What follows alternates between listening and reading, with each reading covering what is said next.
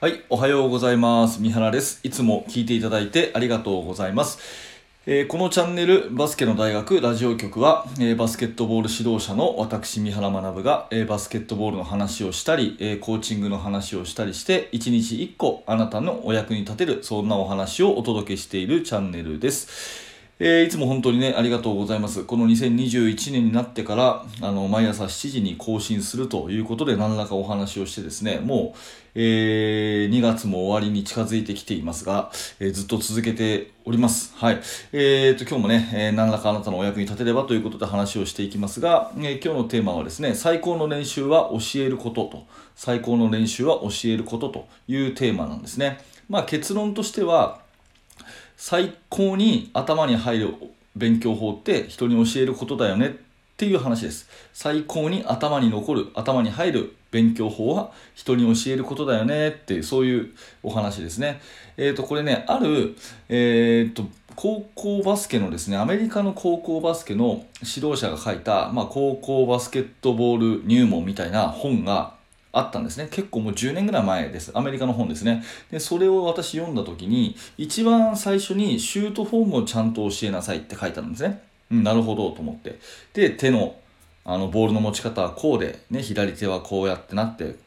あの、ジャンプシュートの仕方がこうってメカニックが最初書いてあって、で、練習方法の時に、こういう練習方法がいいですよっていうふうに書いてあるんですけど、まあ、2人組のシューティング練習を徹底的にやらせなさいと書いてあるんですね。ああ、なるほど、なるほどと。まあ、フォームはこうだと。で、練習方法としては、2人1組のシューティングっていうのは、これをもうとにかく時間かけなさいと。うん、なるほどと。で、その後にちょっと気になる一文があって、私のチームには12人のアシスタントコーチがいますと書いてあるんですね。私のチームには12人のアシスタントコーチがいますって書いてあるんですね。で、これ読んで、まず、あ、すげえな、さすがアメリカ。12人も先生がいるのかと。ね、アシスタントコーチ。まあ、12人っていう12っていうのは、アメリカの高校とかって、その、部員が何十人もいるわけじゃなくて、1個のチーム基本12人なんですね。で、1軍、2軍、3軍みたいな感じで分かれていて、そのバーバーシティチームっていう一番上の大会に出れるチームって基本トライアウトで12人なんですよ。だから12人コーチがいるってことは、1人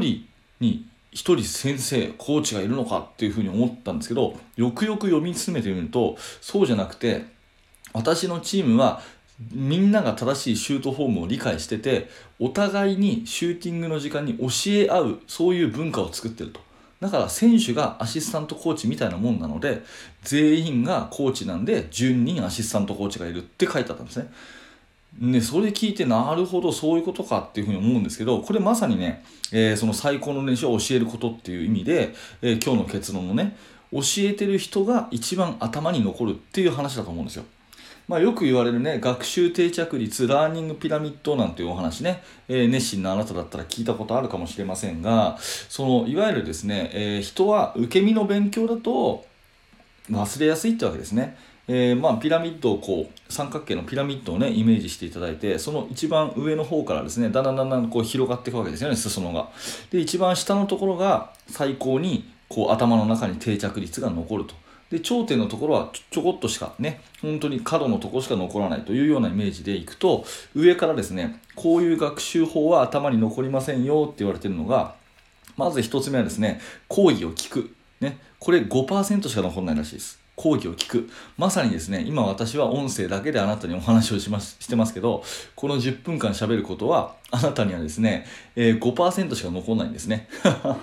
5%しか残らないんですよ。でそれをですね文字にして読むってなると10%残ると、うん、らしいんですね。で何らかこう動きを見る。まあこういう音声よりもまあ動画とかっていうことになるとこれは30%ぐらい残るらしいんですね。うん、で50%残るのはですねグループでこう討議討論ディベートをすると50%残るんですね、うん、で一番最高に残る90%以上残るのは学んだことを人に伝えると。いうことらしいですね。もう一回いきますね。講義話を聞くだけは5%何かを見ると30%ね。えー、と討議をするとディベートをすると50%学んだことを人に伝えると90%っていうことなんですよ、うん、だから例えば今日のこの話最高の練習っていうのは教えることということで、えーまあ12人のアシスタントコーチがいる話とかね。それからえっ、とやっぱり頭に入れてそれを教えていくっていうことが、あのーその人自身にも伝わることだよなんていうことをですね、まあ、聞いただけだとあなたは5%しか残らないわけですがそれを何らかね、えー、Twitter とかブログとか YouTube とかであなたが発信したとすればそうすると90%残るという話ですね、まあ、それもぜひねやってみていただきたいなと思うんですね、えーなのであの本当にねその12人のアシスタントコーチの話そのままなんですがやっぱり教えさせる環境を指導者が作っていくってことこれ大事だと思いますねいわゆる学び合いとかアクティブラーニングっていう部分ですねそういうことを場を設定してあげるっていうことはすごくね大事じゃないかなっていうふうに思います。まあ、あのー私のチームだとね、今、ボトムアップ思考型っていう、そういうチーム作りに挑戦していて、えー基本練習メニューとか、それから試合に出るメンバーとかですね、あとチームのいろんな約束事、ね、明日の練習会社何時からやるとか、そういうこともですね、選手たちにこう決めさせるようにしてるんですね。で、それはまあいろんな狙いがあるんですけども、一つはやっぱりこの学習定着率っていうのを狙っていくと。ね、自分たちで考えて決めた結論っていうのをは忘れないですよね。ただ一方的に先生がね、この時はこうしろ、ああしろ、ああしろっていうふうに言ってることっていうのは、あの本当に5%ぐらいしか残らないっていうところで言ったら、やっぱりその先生が頭に残ってる、ね、先生の方が頭に残るんだったら、先生役をみんながやればいいんじゃないかっていう、そういうね、考え方のもとで、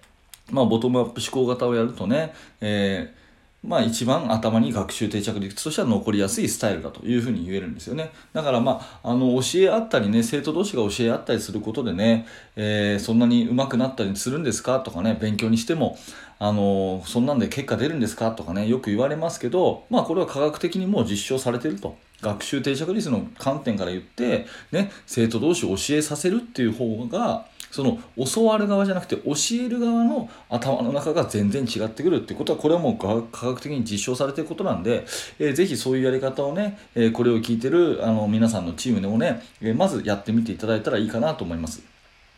で最後ね導入のポイントとして、えー、と昨日までね例えば昨日まで1から10全部先生がね指示命令をしてたチームが今日からね、うんこういう方がいいらしいからもう全部自分ならで好きにせえっていうふうにやったとしたらこれは戸惑いますよね。だから徐々に徐々にこう進めていくっていうやり方がいいと思います。例えばウォーミングアップの今日ねいつも先生がやってるあの20分。ここだけはね、えーみんなでちょっと考えてごらんとかね。うん、それから最後のゲーム形式いつも、まあ、練習は全部先生が進めるんだけど最後のゲーム形式のメンバーはみんなで決めてごらんとかね。ちょっと一部分だけそういう風にやっていくとすごくね、えー導入しやすいのかなというところなのででいきなり全部ねボンとねこう丸投げみたいな感じ。まあそれも一つなんですが、えーまあ、生徒たちが戸惑うようであればちょっとこう教え合いっていうところのやり方としてちょっとずつちょっとずつやっていくといいんじゃないかなというところですね。はい。えー、と今日の結論としてはですね、まあ、最高の練習は教えること、教え合う雰囲気を作ること。これが学習定着率の面からしてもすごくいいので、ちょっとやってみたらいかがでしょうかというお話です。はい、えーと、ありがとうございました。えーと、このチャンネルはいつもね、このような感じで、えーバスケットボールの話、まあ今日はね、えー技術的な話はしませんが、まあ戦術的な話、技術の話も含めてね、えーバスケの話をしたりとか、あとこういうね、指導者向けの、えーなんか役立つ、こう、ノウハウというか、情報というか、そんなお話をね、えーしているチャンネルです。基本、朝7時に、えー更新してますので、えーもし、あの、お役に立ったという方はですね、ぜひフォローしていただいて、明日も聞いていただけると嬉しいなと思います。えーそして現在ですね、えーと、バスケットボール指導者向けに無料のメルマガ講座というものもやっています。あの、リンクのところからね、えー貼ってありますので、もし興味のある人は覗いてみてください。えー現在登録していただけると、え無料の特典教材、練習メニューの作り方というね、教材もプレゼントさせていただいています。はい、えー最後まで、えご視聴ありがとうございました。三原学でした。それではまた。